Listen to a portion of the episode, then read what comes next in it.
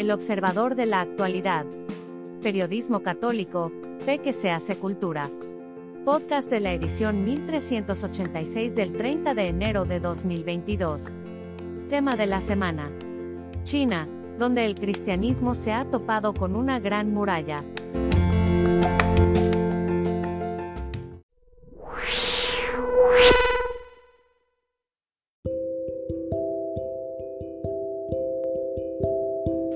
Pensar y agradecer por el de la voz Jaime Septién.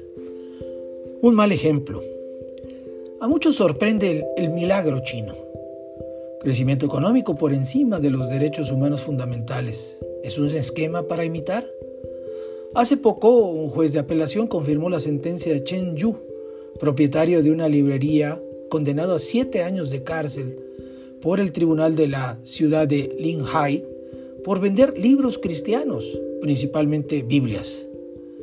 Por otro lado, violando su palabra, China ha iniciado la anexión de Hong Kong mediante el método dictatorial de prohibir la libertad de expresión, metiendo a la cárcel a los dirigentes y periodistas que no están de acuerdo con Pekín.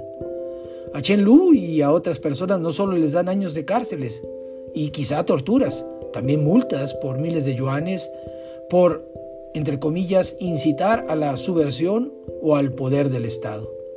A los directores de medios de Hong Kong les pasa lo mismo.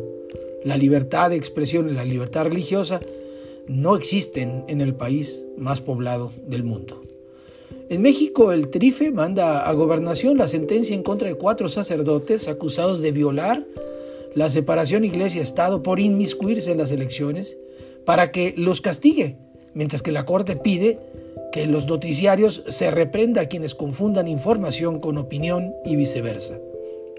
El modelo chino es un mal ejemplo y cuidado con aquellos que lo siguen, aun sea de lejecitos.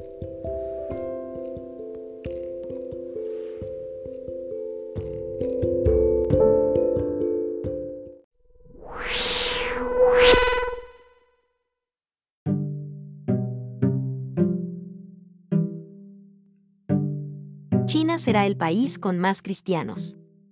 Aunque apenas el 5% de los chinos son cristianos, el hecho de que la destrucción de iglesias, el derribo de cruces y el encarcelamiento de creyentes sea constante es la prueba más clara de que China le teme a los cristianos y que es, por tanto, en el cristianismo donde radica el final de la dictadura comunista y el triunfo de los derechos humanos. Actualmente hay más de 70 millones de cristianos en China. Algunos calculan que la cifra incluso podría ser de 200 millones, por lo que China o ya es o está cerca de ser la nación con más cristianos en el mundo. A pesar de la persecución, las conversiones anuales a Cristo son de al menos 100.000 personas, y se producen especialmente en los estratos más altos de la población china. Estudiantes y empresarios encabezan la lista. Por eso las drásticas medidas anticristianas del presidente de la República Popular China solo dejan ver su desesperación. Un anciano obispo de aquella zona del mundo anima a los cristianos con estas palabras. Ellos, los funcionarios del gobierno, toman sus iglesias. ¿Ya no pueden celebrar? Vayan a casa y recen con sus familias. Esperen mejores tiempos. Vuelvan a las catacumbas. El comunismo no es eterno.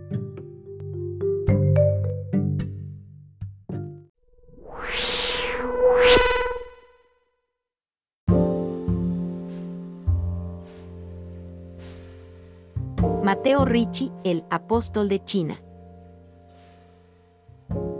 La historia de las misiones católicas comprende figuras de gran talla, y el padre Mateo Ricci es una de ellas, por su equilibrio doctrinal y su acción pastoral. Mateo Ricci nació en Macerata, costa adriática de Italia, el 6 de octubre de 1552. A los nueve años, en 1561, comenzó a asistir como alumno al Colegio de los Jesuitas de su ciudad natal. Acabados sus primeros estudios, a los 16 años, parte hacia Roma para estudiar la carrera de Derecho. A los 19, ingresa en la Compañía de Jesús, más tarde es destinado a Florencia a estudiar humanidades, y entre 1573 y 1577 vive en Roma, estudiando en el prestigioso Colegio Romano, en el que cursa ciencias con el prestigioso físico, también jesuita, Christophorus Clavius. Richie siente la vocación a trabajar en Asia y allí es destinado, allí hace historia al convertirse en el apóstol de China. Diálogo y armonía entre la ciencia y la fe en el cristianismo. Mateo Ricci tuvo una gran trascendencia cultural por el diálogo que abrió entre Oriente y Occidente. Entre otras cosas, introdujo en China la teología, la filosofía, las artes y la ciencia de Europa al mismo tiempo que adoptaba las costumbres y el modo de pensar de China y daba a conocer a Europa la realidad desconocida de esta nación. El padre Ricci es un caso singular de feliz síntesis entre el anuncio del Evangelio y el diálogo con la cultura, del pueblo al que lo anuncia, un ejemplo de equilibrio entre claridad doctrinal y prudente acción pastoral no solo el aprendizaje profundo de la lengua, sino también la asunción del estilo de vida y de las costumbres de las clases cultas chinas, hicieron que los chinos aceptaran al padre Ricci con respeto y estima, ya no como a un extranjero, sino como al maestro del gran occidente. En el Museo del Milenio de Pekín solo se recuerda a dos extranjeros entre los grandes de la historia de China, Marco Polo y el padre Matao Ricci. La obra de este misionero presenta dos aspectos que no deben separarse, la inculturación china del anuncio evangélico y la presentación a China de la cultura y de la ciencia occidentales. El padre Ricci no va a China para llevar la ciencia y la cultura de Occidente, sino para llevar el Evangelio, para dar a conocer a Dios y precisamente mientras lleva el Evangelio, el padre Ricci encuentra en sus interlocutores la petición de una confrontación más amplia, de modo que el encuentro motivado por la fe se convierte también en diálogo entre culturas, un diálogo desinteresado, que no busca poder económico o político, vivido en la amistad, que hace de la obra del padre Ricci y de sus discípulos uno de los puntos más altos y felices en la relación entre China y Occidente. ¿Cómo lo hizo? La gran intuición de Matau Ricci y por la que ha pasado a la historia como paradigma del encuentro entre la ciencia y la religión en China, es que la ciencia puede ser un medio poderoso para la propagación de la fe, opinión que en aquel tiempo era una tarea muy difícil. La teología occidental cristiana se había expresado en un lenguaje filosófico que implicaba un modo de pensar, la realidad, de desarrollar los procesos lógicos de la mente y utilizar unos símbolos que eran incomprensibles en China. Y así, abre un camino de presencia inculturada del Evangelio. El primer paso que Ricci y los jesuitas dieron en China fue el de aprender la lengua. El segundo paso, necesario, fue conocer y valorar la cultura china. El tercer paso estaba centrado en que, dado que China era un país muy centralizado, con el poder en el emperador y sus mandarines, era necesario buscar la conversión de la cabeza para que el resto del pueblo siguiera los pasos de sus dirigentes. El cuarto paso consistió en buscar una estrategia para llegar a las clases dirigentes, ofreciendo algo que no tenían, el saber de la ciencia en Occidente. Su muerte.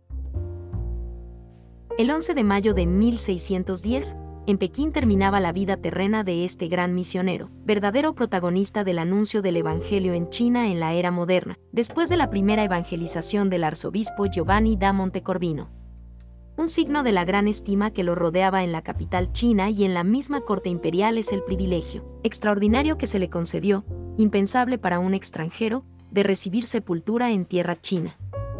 Aún hoy se puede venerar su tumba en Pekín, oportunamente restaurada por las autoridades locales. Las múltiples iniciativas promovidas en Europa y en China para honrar al padre Ricci muestran el vivo interés que su obra sigue suscitando en la iglesia y en ambientes culturales distintos.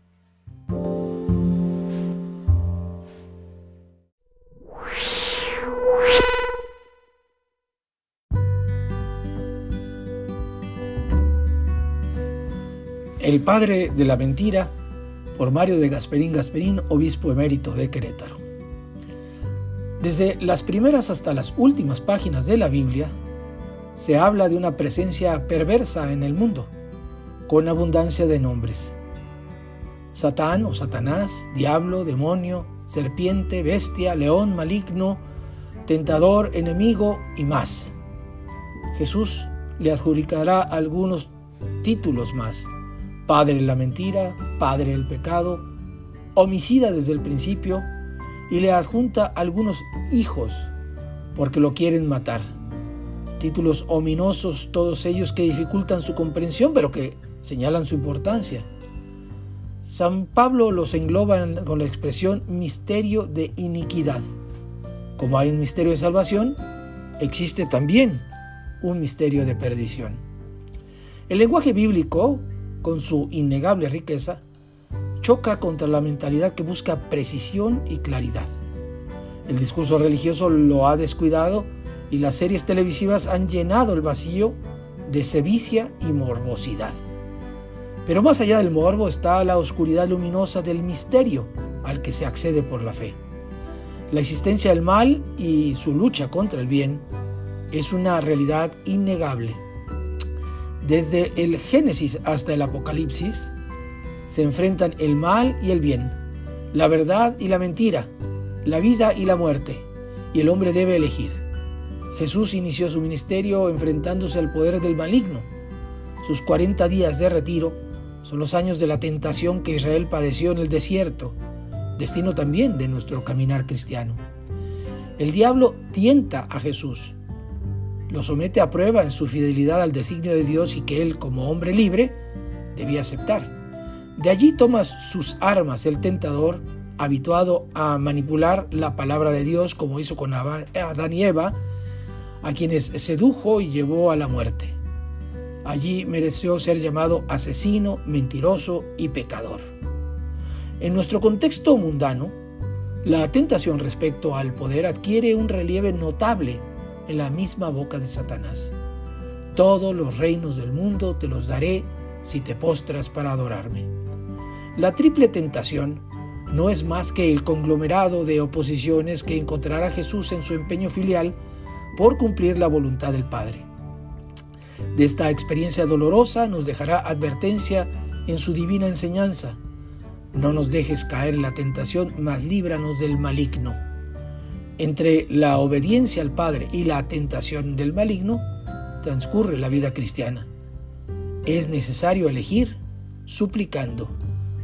Poder, mentira y muerte son el trípode donde se asienta el diablo. No necesita camuflaje de algún tirano, sátrapa, dictador, grupo o ideología para operar, aunque operen todos ellos. Corazón, inteligencia, conciencia son campo fértil para su desempeño discreto pero eficaz.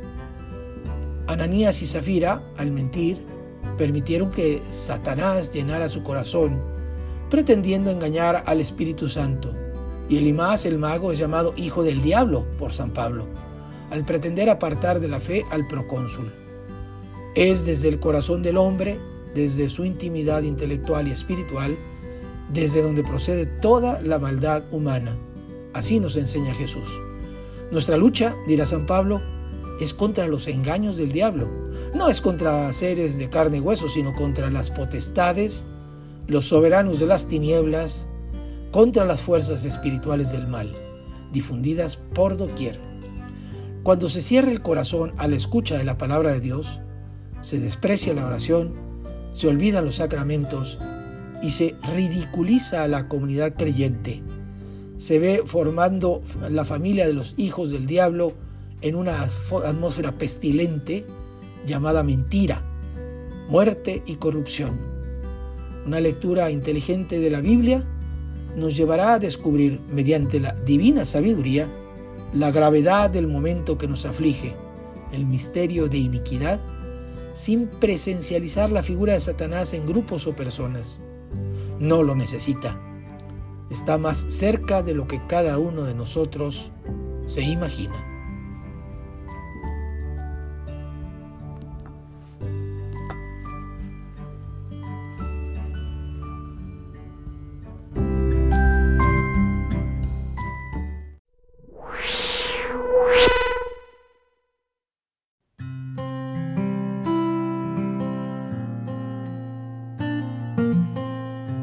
Desactiva la alerta, activa la fe. La realidad del mundo es dramática, con altas dosis de estrés. Está llena de cuadros ansiosos, estadísticas de cuadros depresivos y un largo etcétera que dibuja el panorama en negativo. Muchas de estas realidades son producto de nuestro estado de alerta, esa campanilla que nos agobia por lo que sucede o no sucede en nuestras vidas. Por Mary Velázquez Dorantes. Es momento de parar, de mirar la vida con menor rigurosidad emocional y tecnológica, desactivar el cortisol que nos genera cada cuadro de estrés y activar la fe, basada en la oración, el silencio, los momentos de calma. ¿Cómo podemos cambiar de un estado a otro? ¿Es acaso una tarea titánica? ¿Tenemos un interruptor interno que nos da permiso de cambiar de off a on? La respuesta es sí. Por alguna maravillosa razón el ser humano ha sido diseñado con una variabilidad de cambios casi perfectos, solo que no los vemos, porque los episodios de la vida nos desconectan de la paz, la tranquilidad y la armonía. Pareciera que nuestra fe tiene fecha límite, o que viniera con periodos de caducidad. Sin embargo, activarnos en modo fe nos va a ayudar a evitar grandes peligros en este nuevo año. En esta edición del Observador de la Actualidad te vamos a decir cómo hacerlo. Prográmate para orar. No es fácil, tampoco es imposible. Es una cuestión de hábitos y disciplina. Orar resulta científicamente una gran herramienta para el hombre moderno. Tenemos tres cuerpos que cuidar, nuestra mente, nuestro físico y nuestro ser espiritual. Cuando desactivamos las preocupaciones y las colocamos en una canastilla de oraciones vamos a descubrir que nuestra vida cambia, y que el deterioro mental y emocional se restaura. No obstante, el punto más importante es restaurar nuestra relación con Dios, y el único canal para poder hacerlo es a través de la oración. El sentido de alerta nos causa caos, es como un celular que todo el tiempo está notificando situaciones que nos agobian. Al apagar esa situación trabajamos una reprogramación que nos da respuestas, y que sirve como guía para encontrar el sentido de la existencia humana. Sincérate con tu realidad. Existen muy pocas situaciones que podemos controlar. Vivimos muy rápido buscando soluciones a todo y a todos, y probablemente sean tareas que no debemos ejecutar a cada instante. Cuando ponemos atención a lo que nos rodea, y cómo es que nos llevamos con ese contexto podemos encontrar respuestas a grandes y pequeñas incógnitas. Pero cuando no es una tarea fácil, la sinceridad de quiénes somos y cómo es nuestra realidad, puede costar un gran esfuerzo interno, que requiere escucha y en las primeras instancias no puede ser identificado a la primera. Sin embargo, la fe nos ayuda a escuchar la voz correcta, para hacer cambios y tomar decisiones necesarias. La fe trabajará de forma simultánea con la oración para colocar el camino que debemos tomar. No te aferres. Lo inevitable de la vida sucederá tarde o temprano. Aferrarnos a ciertas cosas de la vida lo único que provocará es tensión. Recuerda que la voluntad de Dios es completamente distinta a la nuestra, pero trabajan juntas, Dios cambia las cosas, cambiándonos a nosotros mismos. Cuando aceptamos la voluntad del Creador estamos más cerca de Él, y podemos entender mejor cada uno de los procesos por los cuales estamos pasando. ¿Cómo desactivo la necedad de mi persona? ¿En qué momento soy constante y qué momento estoy muy inquieto? Lo vas a descubrir con el grado de paz que experimentas en determinadas situaciones. La tarea es dibujar el plan, invitar al Espíritu Santo a guiarnos durante el plan, y cuando estemos ejecutando el plan seguir la voluntad de Dios, pero solo será posible cuando estemos en fe, oración y silencio, deja tus alertas para otros momentos más simples de tu vida. Apaga todo aquello que te altere y busca espacios más sencillos, no necesitas tantas notificaciones para saber que la vida está sucediendo en estos momentos.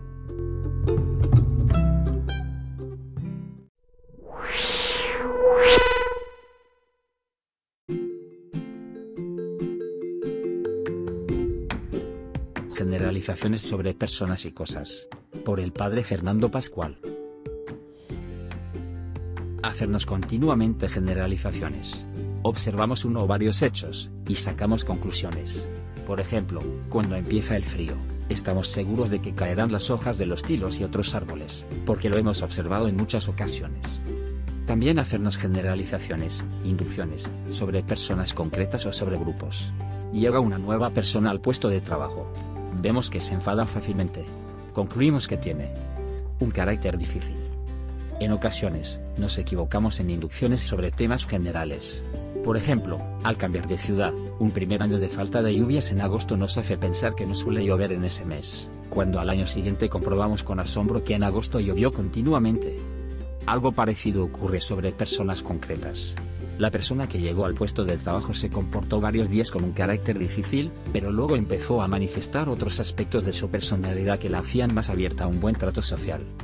Lo importante, a la hora de hacer generalizaciones e inducciones, es reconocer que podemos equivocarnos, y que en muchos asuntos las primeras informaciones no permiten llegar a conclusiones acertadas. Por eso, sobre todo en lo que se refiere a personas concretas, resulta importante evitar juicios precipitados desde las primeras impresiones, para ir más a fondo y tomarnos tiempo en el sano esfuerzo por conocer a quienes llegan a tocar nuestras vidas. Además, y esto nos obliga a ser más prudentes en nuestras apreciaciones y juicios, las personas pueden cambiar, para mal o para bien. Por más que encasillemos a otros a través de inducciones bien llevadas, cada corazón encierra un misterio que le permite abrirse a lo malo o, gracias a Dios, a lo bueno. Cuando la vida nos ponga ante nuevos objetos, ante cosas desconocidas, y ante personas concretas, necesitamos pedir ayuda a Dios para hacer buenas inducciones, y para reconocer que nunca nuestra mente podrá comprender del todo el misterio que se encierra en tantas realidades y, sobre todo, en los corazones de quienes encontramos a lo largo del camino de la vida.